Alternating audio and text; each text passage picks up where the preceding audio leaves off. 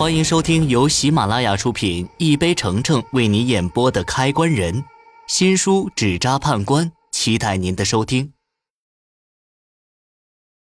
第四十八集，我大骇，急忙冲过去，也顾不上害怕，将头探进棺材里，看到那个纸人浑身起火，这下全完了。独眼老人提醒我，纸人一旦损坏就会失效。这东西失效，要是对于王慧来说，就意味着她第二次失去孩子，僵尸肯定会暴动。这时，啪的一声，周围矿洞的灯一下子爆开，周围环境陷入黑暗之中。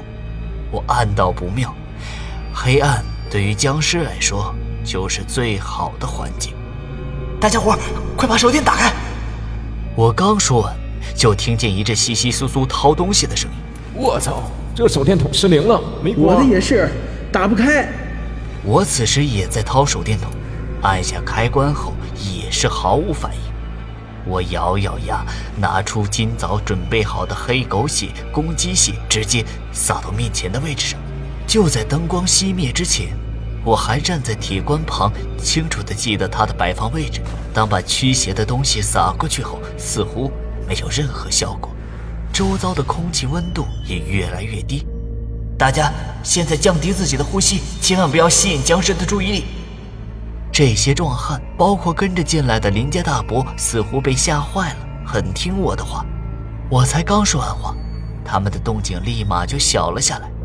此时的我，整个人的神经都紧绷着，处于一种极度恐惧又极度冷静的状态之中。我总感觉黑暗中。有双嗜血的眼睛正在注视我。不多会儿，我那只瞎掉的眼睛也开始发挥作用。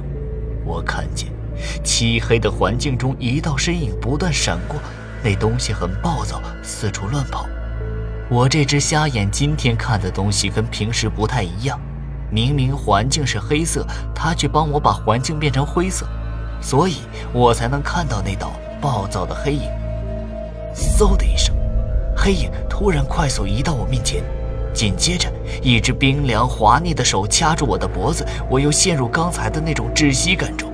这次比上次更煎熬，不只是有窒息感，我被掐住的地方还特别疼，我甚至觉得自己的脖子快断了。啊啊啊啊！正在我痛苦的时候，我耳边传来一阵刺耳的声音。那声音又绝望又充满怨气，好像是在表达着什么。可我现在没有时间再瞎想，死亡近在眼前，我快要被这僵尸掐死了。一时间，我陷入痛苦和绝望之中，但我并没有因此放弃。我知道自己不能死，要是我死了，我爸妈怎么办？师傅交给我的棺材铺怎么办？情急之中，我猛地想起。师傅说过的一些对付邪物的土办法，童子尿。可他娘的，这种情况之下，我怎么解开裤头去撒尿？这时，我灵光一闪，想到了另外一种办法——舌尖血。我狠心咬了下舌头，一阵剧烈的疼痛后，我的嘴里顿时弥漫出一股血腥味。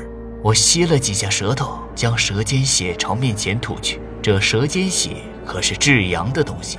要是这都不管用，我只能认命交代在这儿了。血吐出后，我脖子上的手一下子就松开了。啊啊啊！两秒后，一阵尖笑从黑暗中传过来，我整个人傻掉了。这次好像真的要凉凉了。我刚才的那番操作，不会已经彻底的激怒僵尸了吧？